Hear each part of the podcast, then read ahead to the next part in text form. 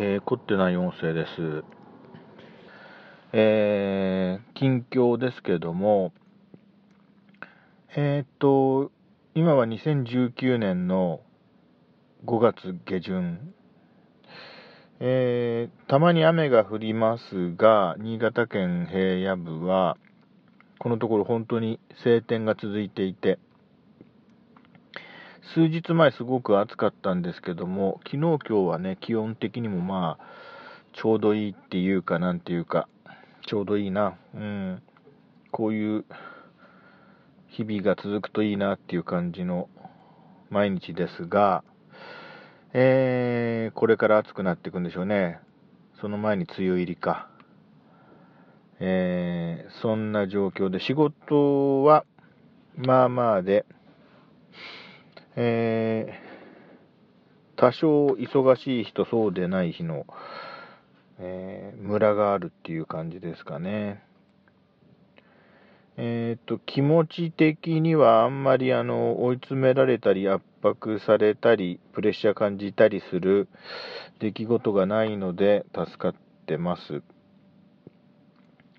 で、えー、今回はですね、いろいろ喋ろうかなと思ってたことのまたリストを見ているんですけども、えっ、と、あれ？あ、これだ。戦隊タオルの工夫とは？っていうのと、うん、カーディガンを頭から脱ぐ。なるほどっていうメモなんだろう、これ。うん。これちょっとね、仕事関係でい、いろんな人がいろんな人をこう調査に行って、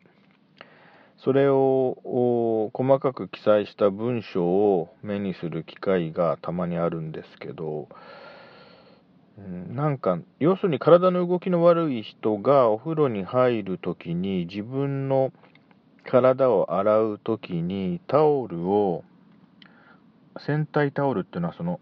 洗う体のタオルっていうその記載だったので、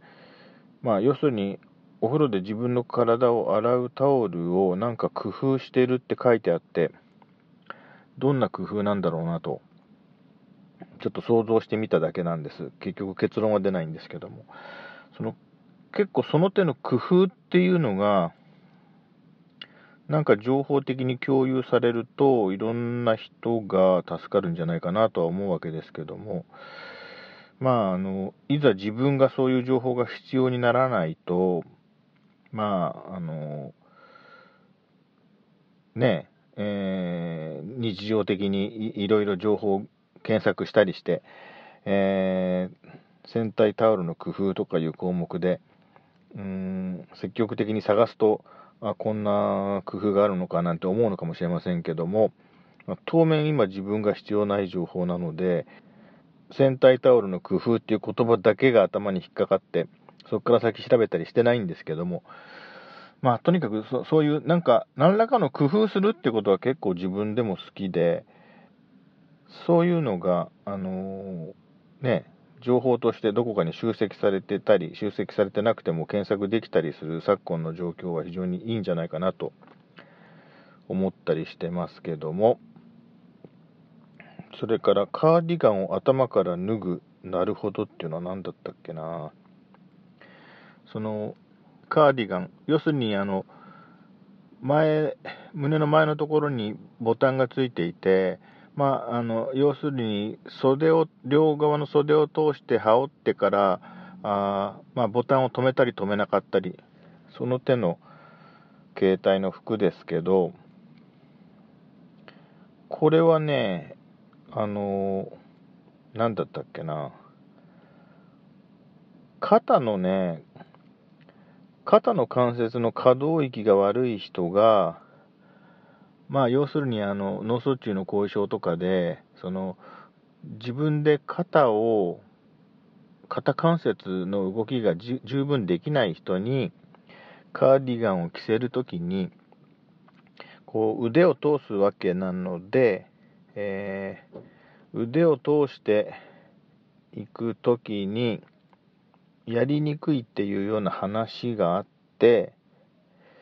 それでカーディガンを頭から脱ぐ。なんだろう、どういう話だったのかな。うん。なんかその話を聞いたときに、その、あ、そうか、カーディガン的なものっていうのは、ね、意外と、こう、羽織って着ていく作業がそんな難しいものじゃないんじゃないかと思ってたけども、このようにこう、肩をこう上げて、袖に手をこう、ね、こうって言ってもわかんないと思いますけど、こう、うん、通して今度反対側の腕をさっきと同じように通してっていう作業で最終的に切れましたっていうことがその肩の動きが悪い人にとってはかなり大変なんだなと気づかされたというか当たり前なんでしょうけどもそれでカーディガン的な形じゃない方がいいんだなと、その話を聞いたときには思ったと。で、今この話をするときに、じゃあカーディガン的な形じゃないとすると、どういう形のものがそういう場合に着やすいのかなと。まあ、T シャツみたいに、えー、うん、かぶって手を出す的な方が楽なのかなとか思ったけど、まよく考えると、どっちにしろ肩の動きが悪いと着にくいなと。まあ、結局、どんな服でも肩の関節の動きが悪いと、結局着にくいなと。うーん、じゃあどうすりゃいいんだと。うん。まあ、今喋ってても結局、どんどんわけが分かんない方向に行ってるんで、これでお話を切り上げたいと思います。まあ申し訳ないですが。